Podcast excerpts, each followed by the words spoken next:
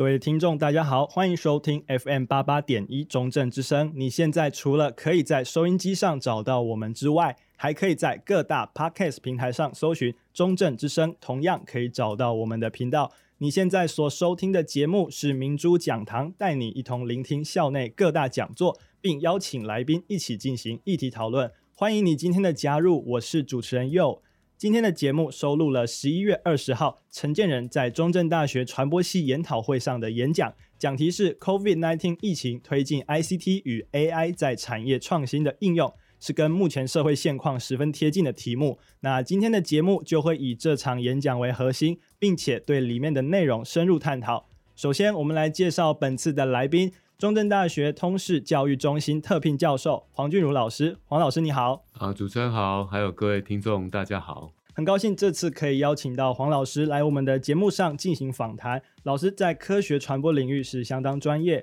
对于怎么跟社会大众沟通一些科学观念都十分的擅长。希望能够透过今天的节目带给听众们深入浅出的分析。节目一开始就先来听一段陈建仁的演讲录音。本段的概要是他在谈台湾过去面对 SARS 的状况，抗疫的过程之中，人民从起初的猜疑到后期的安心，中间到底是如何做到的？我们来听一下他当时的说法。那在 SARS 的期间，大家都可以看到，一开始的时候啊，这个 SARS 就是这样了哈，就是彼此猜疑、互相疏离啊、相互苛责，然后呢，彼此互相贴标签哦，这就是我们在 SARS 一开始的时候是这样。但是我们经过了当时呃大家的努力，而且政府也在那个时候征收了这一个啊所有的电子媒体的一个时段，然后来做这个防疫的宣导的工作哈。那我当时也扮演了一个呃小小的呃播放员的工作哈。那但是呢，当大家对于疫情能够了解，然后能够完全透明，那在疫情能够透明。然后完完全了解的时候，就不会受到假消息的影响，也不会受到假假新闻的攻击的时候呢，慢慢的民众就会安心，然后社会就会安定啊，民众可以来支持政府的防疫措施哈。所以到后来，大家可以看得到，经过了两三个月，我们的 SARS 呢就变成了互相同情、相互感恩、自我反省跟自我奉献。听完以后呢，我有两个问题想要请教老师、呃，第一个是说。陈建仁在刚才的那段录音里面提到，政府有征收电子媒体时段来宣导防疫，那进而让消息可以达到公开与透明，使民众安心放心。但是这样子的做法会不会影响到言论自由或者是新闻自由呢？嗯，我在想哦，比方说像疫情这样的一个情形，其实在人类的社会或者在历史上，它其实都是一个非常特殊的一个。案件呐，好，所以我们应该可以讲说，其实我们是用公共卫生的角度在思考这样子的一个防疫工作。那其实公共卫生这一个概念本身，其实它就一定会介入某一种私领域，嗯，好，就换换句话说，这个就有点类似说哈，哎、欸，我们今天假如只是在媒体里头啊，然后你高兴看这一台啊 A 节目，然后我高兴看 B 节目，好，那。我们彼此之间其实是井水不算不犯河水嘛，嗯哼，好，我们彼此要消费，然后我们要娱乐，其实我们谁也不会去爱爱爱到谁。但是防疫或者是公共卫生这件事情，就有点类似说，哎，假如你不做好你自己的健康保护的工作，其实你会影响到我。哦，是会互相干扰。对对，换句话说，它是一种公共的概念在里头，就是说我必须，我除了要保护好我自己，我也得为你的健康。负责，好，嗯、我得保护好我自己。其实我也同时就是保护好别人。OK，那在这种前提之下，哈，就变成说，他一定会某种程度，我一定会去约束到，就是说，我们今天只要做好这个防疫的工作，我们一定会去约束到某一些私人领域的，不管是权益或是自由，都好。嗯、好，那所以刚刚主持人提到，就是说，那这个时候他去征收这个时段，他到底会不会是影响了新闻自由？那这里面的概念就有点类似说，其实它征收的这些时段，它某种程度，它也大概就是很片面的占用了某一些啊、呃，也许新闻播放的时间或节目播放的时间，它并没有因此而叫某些节目可能就不得播出嘛。对啊，好，那一方面是这个样子，那二方面，即便它有可能会占用到某一些我们，诶、欸，也许我们这个时间应该要看某一个娱乐的节目啊，但它却占用了几分钟，好、嗯，但是这样子的占用，它也是基于啊、呃、公共卫生哈的这种考量，一个群众利益这样子，哎、欸，没错，它就是一个整体群众的利益，好，那这个时候这个全体。群众的利益，它就一定得在这种前提之下，它才有办法做一个比较良好的运作。了解，了解。好，那第二个问题就是说，诶、欸，刚才那段录音里面，陈建仁有提到了假消息和假新闻的部分。那这两个东西，我想大家都是耳熟能详的啦。那在疫情的期间呢？假消息、假新闻或多或少造成了一些影响。那经过本次 COVID-19 之后呢，我们在所谓的打假方面有没有什么新的体悟？哦，主持人指的是说，哎、欸，在这个过程里面，我们到底是把它做得很好，还是做得不好？是不是？就是当然知道有一些假消息的的冒出来嘛，但是看起来感觉没有到很大的影响。然后我只是想好奇说，那经过这次之后呢，我们有没有学到更好的防范措施？OK，这样子是，其实像这一次的这个防疫的过程里面，哈，呃，我自己的观察倒是觉得中央政府真的有一些很不错的做法哦，好，比方说，呃。可能有一阵子，我们都固定在下午两点，我们可能就会定时收看记者会。欸、对，好，就是说还还有加加入这种集管家的的这种 LINE 群组的人，其实也都会很固定的在那个时间，他就会有一个最统一，然后最正确，然后也也许也是某种程度的公开透明的讯息，可以让我们全民知道。好，那不会演，在这一个防疫的期间，其实人心是非常浮动的啦，嗯、然后大家也都充满了各种不安，所以在这种状况之下，假假消息啦，或者是假新闻，其实它原本就会变得非常的普遍而猖獗。嗯，好，那所以在这种状况之下，我倒觉得。哎、我们的这个指挥中心，他用了一个很好的方式来让大家安心，而且也让大家能够有一个非常啊、信任的一个媒体管道，好，然后去了解目前最新的一个发展。这个部分的做法其实是非常成功的，哈。所以这意思也也也就有点类似说，虽然假消息总是还是不断，但是我们透过这样子的一个方式，其实已经把整个的讯息流通把它。控制在一个颇为理想的状态，我们就建立了一个有公信力的消息管道，然后这些假消息算是不攻自破的感觉。好，那这一段我们先到这边，下一段呢，我们继续听录音的部分。这一段的概要是说，本次 COVID-19 疫情，我们使用了手机来进行染疫者和亲近接触者的追踪，透过了新时代的科技，我们更加可以掌握人们的踪迹了。那现在我们来听一下陈建仁当时是怎么说的。然后总统就问说：“那有什么样的科技呢？是以前没有，现在可以做？”啊，那我说以前我们要追踪哈这一个居家隔离、居家检疫的人很困难，因为他都欧北照哈，阿那那波维他去追踪你哈。啊，我他说啊，现在有什么办法？我说现在我们都有手机嘛哈，那手机是很方便的。我问各位同学或者各位老师说。请问你过去十四天跟哪一些人密近距离的交谈超过十五分钟以上？你把这些人的名单现在写出来给我。你会说陈老师，你可以吗？哦、oh，I cannot，对不对？我当然不可以嘛。但是我们的传染症医师就说：啊，你看我手机啊，你有哈？啊，无你手机啊，提出来看一下哈。啊，你看十四天前哈，含什么人在卡电话？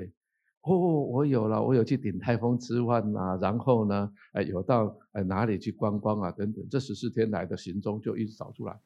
其实呢，除了看通话记录之外，现在的定位技术也算是相当的准确了。不管是用 GPS 进行追踪，或者是手机跟基地台之间的通讯，都比过去还要更容易锁定手机持有者的行踪。但是这种做法呢，并非是每个国家都愿意实施。像是德国，他们没有这样子做的原因，就是在二战的时候，纳粹呢借由犹太人留下来的详细资料登记，然后进行了追查，然后最后就造成了严重的大屠杀。而这个历史因素导致他们国内现在难以对此做法达成一个协议。那么问题就来了，这样子的科技追踪会不会对人民的隐私造成侵害呢？嗯这个问题哦，其实是非常有意思的问题哈。我们在讲说，嗯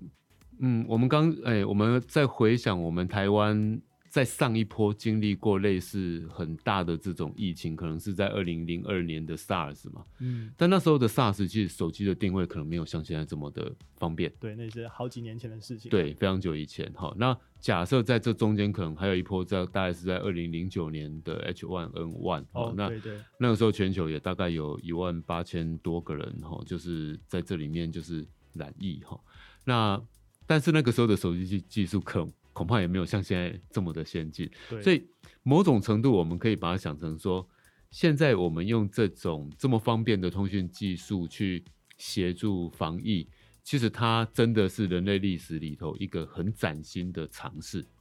所以它会不会有侵犯人权的这种这种疑虑？哈，我觉得它是存在的。哈，但是呢，我们也无法直接用这么单纯的理由，我们就去就去认为说，哎，那这样的做法是不是就不好？那原因很简单，因为防疫啊，或者是这种这种病毒本身啊，它其实是有时效性的。好、嗯，就是说，我们假如在某种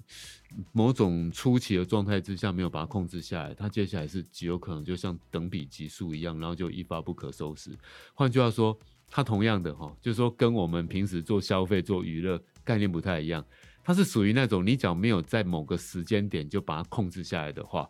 它接下来就有可能会引发出，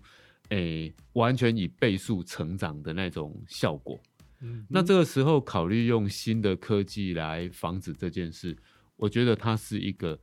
很正常的想象。好，所以，所以我这里面我还是回到我们刚刚也也许就有提到的哈，就是说公共卫生本身其实它要对抗的是时间，对抗的是病毒，然后它某种程度它。一定会基于公共性而对某些私领域，它会有一些些影响。好，那我们这个时候要对抗这件事情，然后用了这一个新的科技来面对它，我某种程度我会认为其实它是可接受的。好，但是可接受并不意味着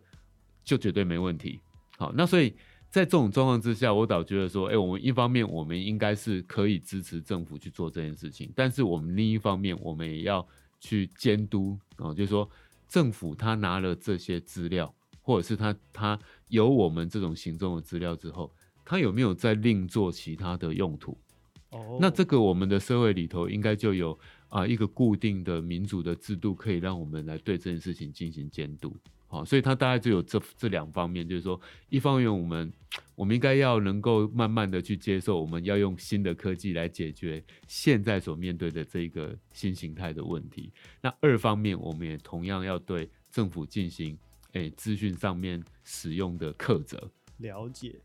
感觉是一个双面刃，它很方便，它提供了我们很多的好处，但是也要小心的去使用它，不然后面会出大事。嗯、OK，对，好，那我们接着再听一段演讲的录音。本段的重点是陈建仁在谈政府防疫宣导的事情。那它里面提到了唐凤说的防疫三 F，那这三个 F 是什么东西呢？我们就一起来听看看。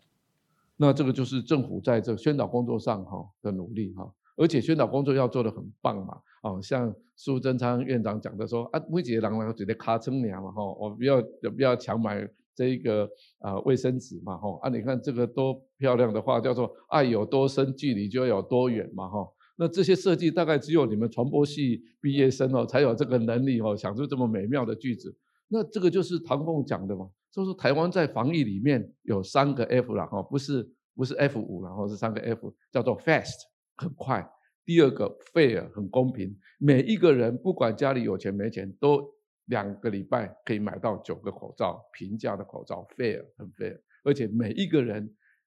不管贫穷、有地位没地位，都得到同样的照顾。第三个，呃，我觉得唐凤讲的很好，fun 很有趣哦，我们的防疫变成让民众很容易接受。听完了录音，也了解了三 F 是什么。其中第三个 F，也就是 Fun，目的是要让民众可以简单的获得到资讯，并且会觉得有趣，然后你才会愿意去接受嘛。那为了这件事情呢，很多政府机构的公关部门它就逐渐的亲民化了，运用很多的社群平台来进行传播。可是会产生一个问题，就是过度简化的资讯会可能会造成一个巩固同温层的效应，更严重一点，甚至错误的传达讯息。那这个我们应该要怎么样去解决它呢？嗯，其实呃，把这个讯息简化哈。它同样的，其实也也也也又落入了一个双面论的这种问题了哈。就是说，我们一方面希望把这个疫情的知识跟观念能够比较完整的带给民众，但是哈，在我们现在这种资讯爆炸的年代里面呢，其实当你把那个讯息讲得越多，然后让民众觉得其实我根本没有办法消化，其实反而它会有一些反效果。哦，好，就到后来就是说，因为因为因为一般民众就吞不下这么多的讯息量嘛，那到后来他就干脆，哎，就不管了，他还是回到他用他他原本的价值观，然后去想象一些事物。所以最理想的状态，哈，我们应该是讲说，他能够做一种很精致化的简化，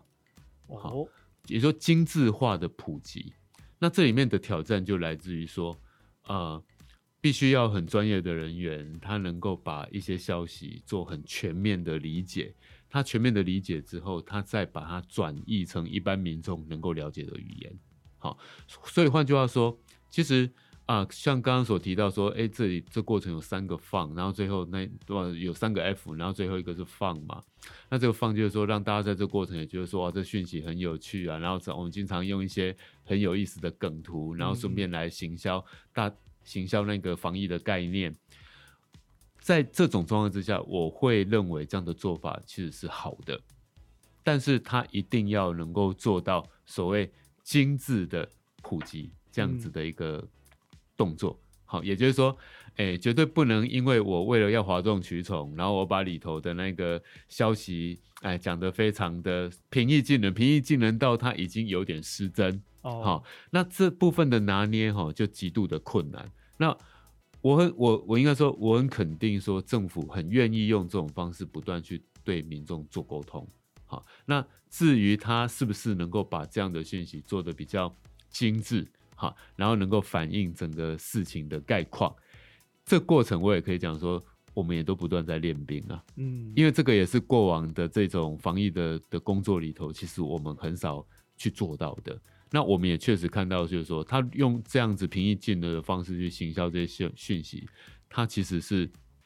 蛮成功的。好，就是说，至少大家，诶，对于，诶，到哪个地方要戴口罩，或者是说，现在政府他哪一天公告跟我们讲说，我们就要有什么样子的防疫新生活，嗯，我觉得大家都会很清楚的知道这件事情，然后配合度其实也就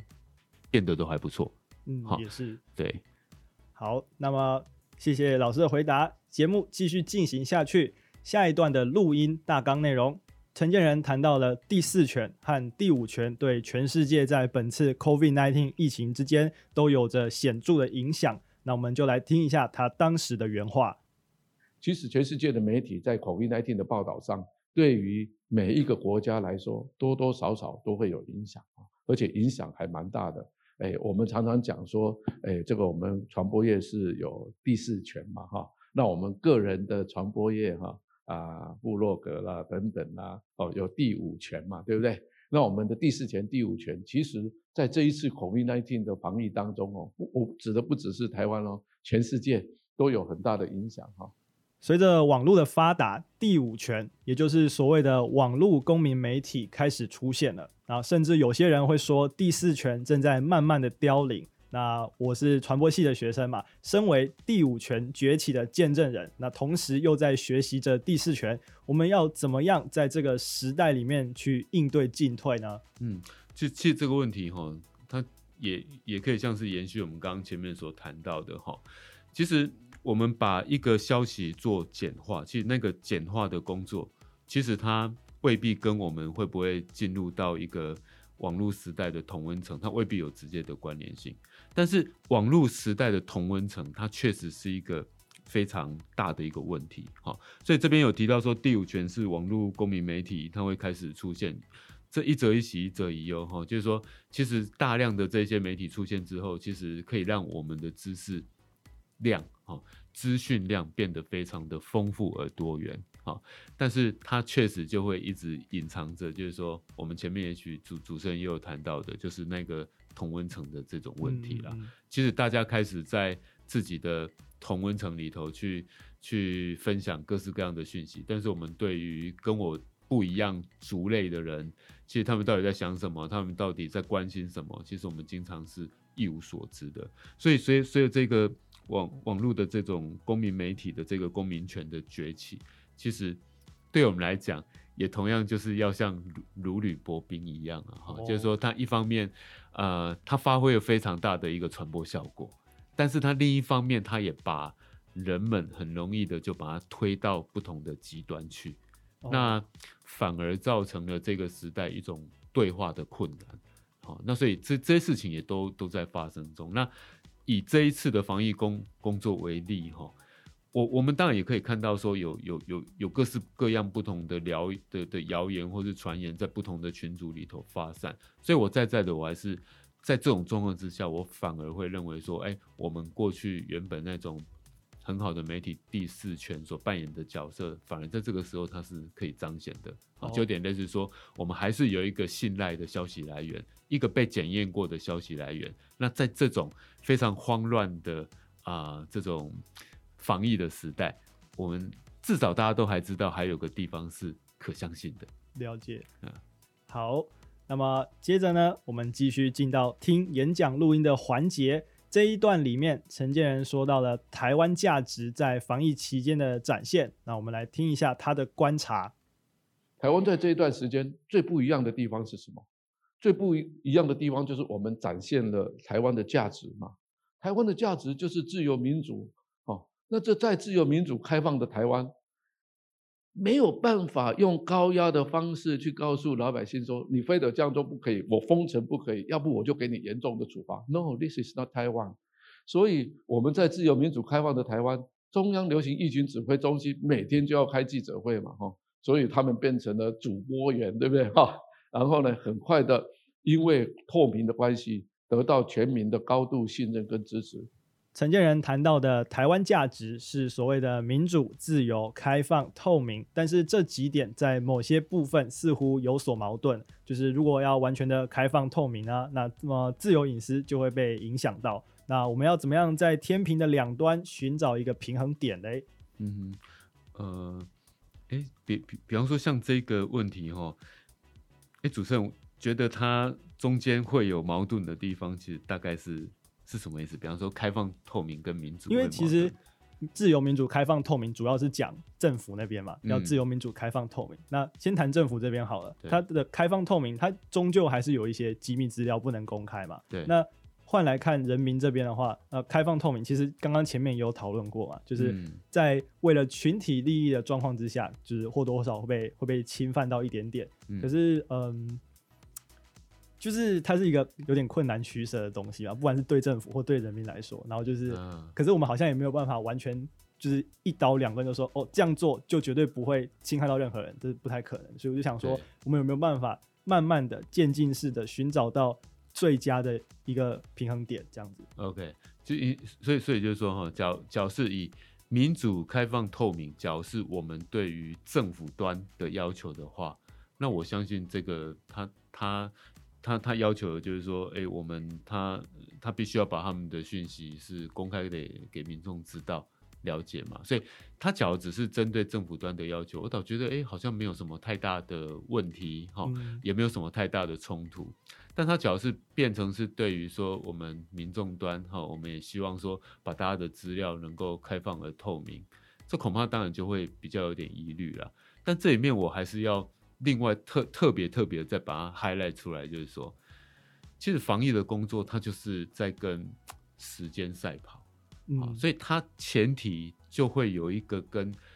其他状况很不一样的前提，它是一个很突发、很特殊的情形，所以它很难把它放在跟其他的的这种的这种资讯的开放做相对等的比较。嗯，那当然，这我这样讲，并不是说，那他就就完全好像我们人民就可以把我们的资料完全就交出来给给政府去用，倒不是。但是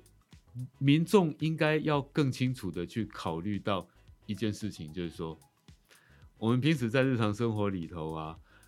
我们不管在做任何的消费，或是做任何的娱乐，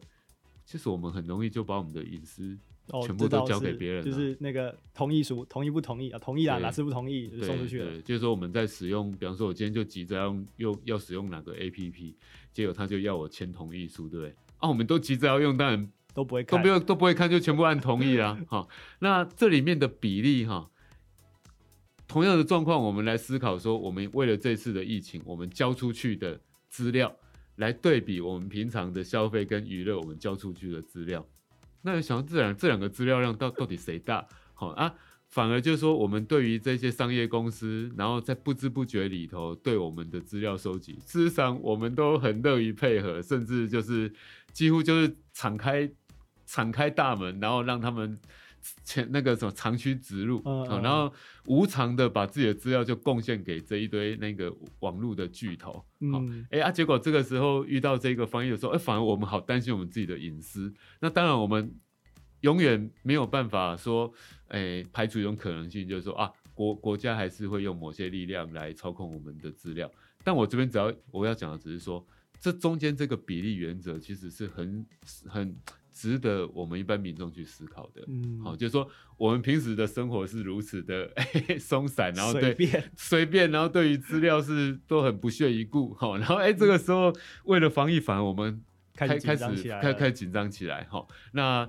紧张是要的哈，哦，但我们的紧张可以用比较制度化、比较民主、自由、透明的方式来监督政府。但是同样的，我们要记得那个比例原则，就是我们其实不知不觉，我们也已经泄露太多自己的隐私资料了。哈、嗯，对，这大概是我对对这个问题的一个看法。了解，所以各位听众啊，平常在用使用城市等等的时候，还是要多注意一下，不要这个。到了这种特定状况，反而比较重要的时刻，才在思考，哎、欸，自己的隐私外泄什么的啊。对呀，好好，下面一段，陈建仁讲了一个大家都很关心的事情啊，就是台湾的防疫能够如此杰出的原因。他认为呢，并不是因为我们是一个小岛啊，然后把边境锁一锁就没事了，而是我们做到了密切的追踪，然后才阻止了病毒的扩散。那政府也祭出棍子和胡萝卜的策略，让台湾人民有一个非常好的，他说的。Compliance，也就是所谓配合啊、遵守的意思。最后呢，便达到了这个看似不可思议的防疫成果。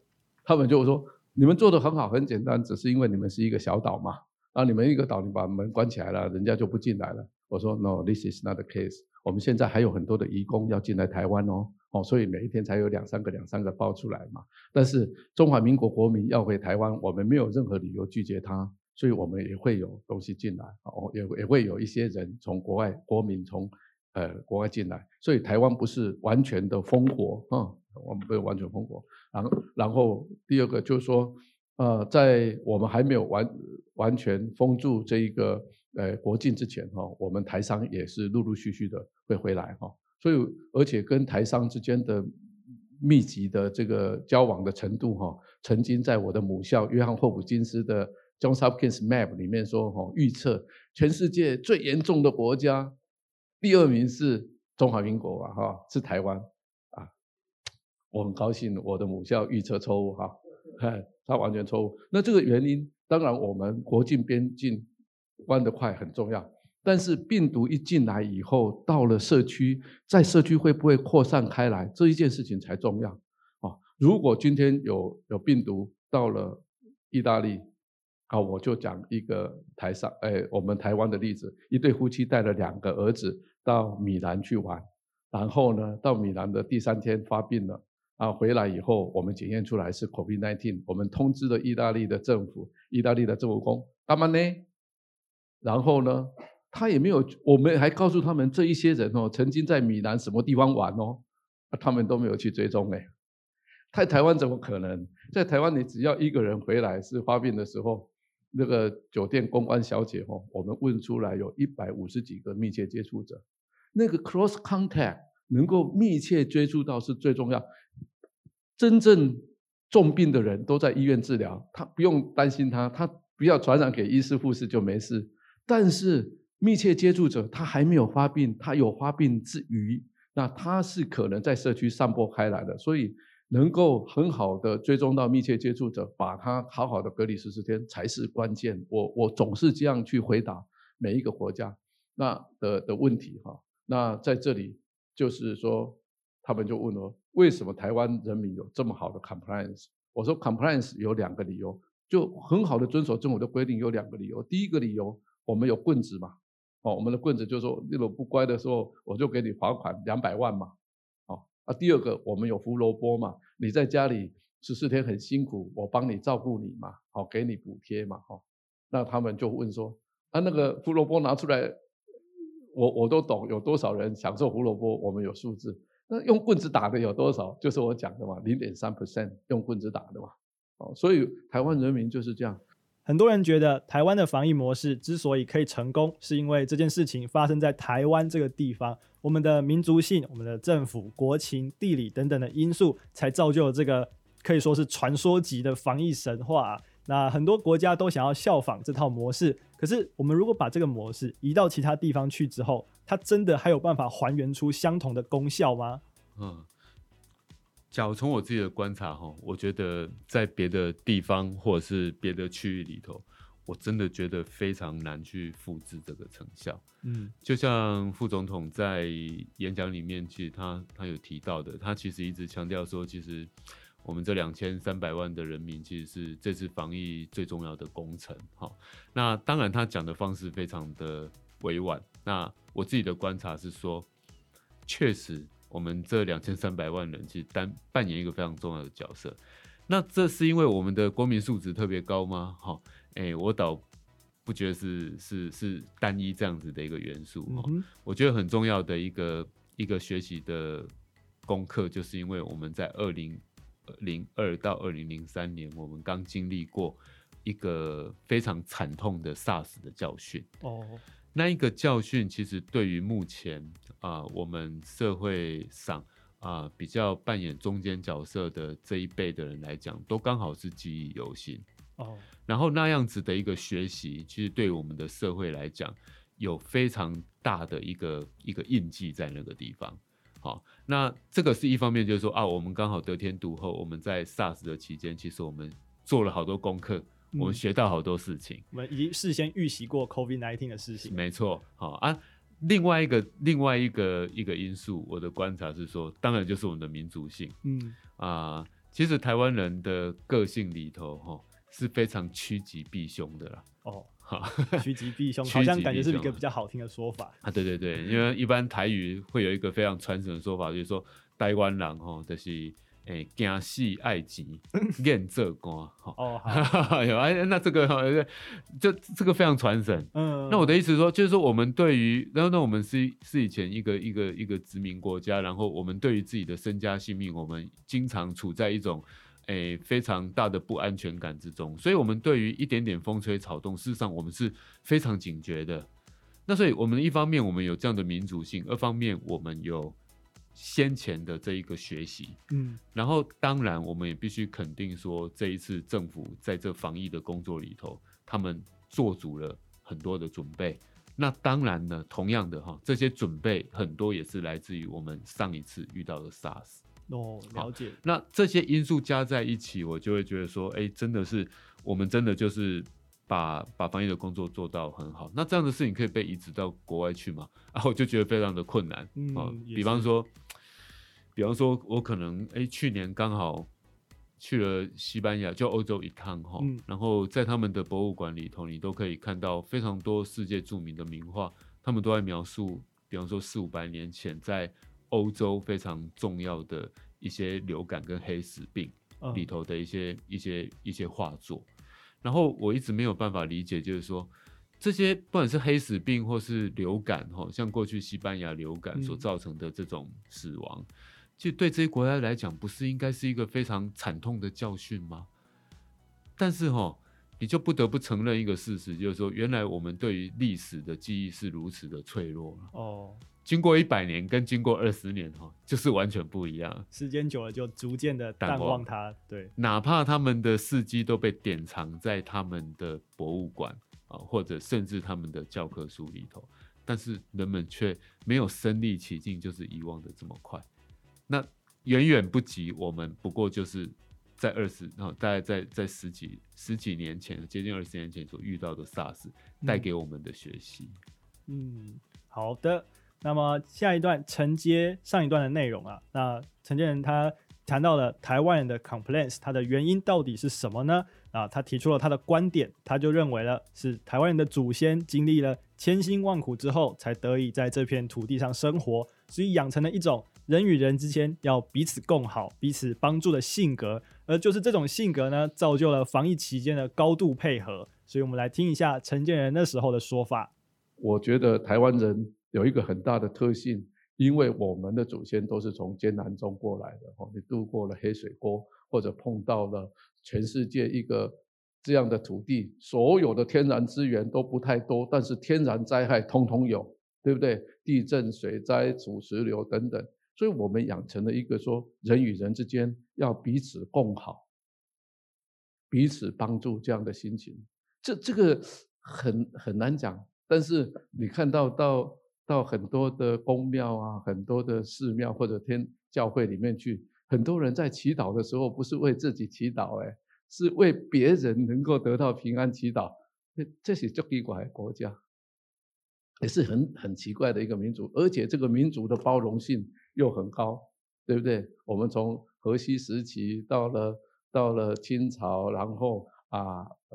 然后有英国人来，然后又有日本人来，好。又从像我我太太的父母亲从大陆二次战后才来，但是还有现在的新住民，我我们这个多元的文化可以融合呀。然后我们的宗教和平到这个程度，我们天主教开了两次宗教座谈哈，啊，跨宗教的座谈，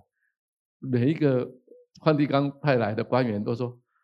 哦，我没有看到一个宗教自由如此发达。更重要的，宗教融合、彼此尊重是这么好的地方呢。所以我们常常需要别人说你就赞了，但他说嗯，该简单就赞了啊，确实是啦，哦，这就是台湾民主性嘛。我我觉得做文化的人或者做传播的人哦，好好去探讨哦，这这个 COVID-19 下的台湾人民的反应哈，是会很有趣的，而且跟国际上做比较。因为最近我刚好比较多的 international interview。我发现台湾 compliance 真的是很棒，所以也让我一再的坚定的想法。哈我我跟国外讲的时候说，这就是 unsung hero。我们有两千三百万的 unsung hero，就是无名英雄啊。这个无名英雄确实是很重要，包括你们在座每一位都是。没有你们，就没有台湾的 COVID-19 的控制这么好了。听完了陈建仁的演讲录音。那其实上一段我们其实刚才就有提到台湾人的性格，就是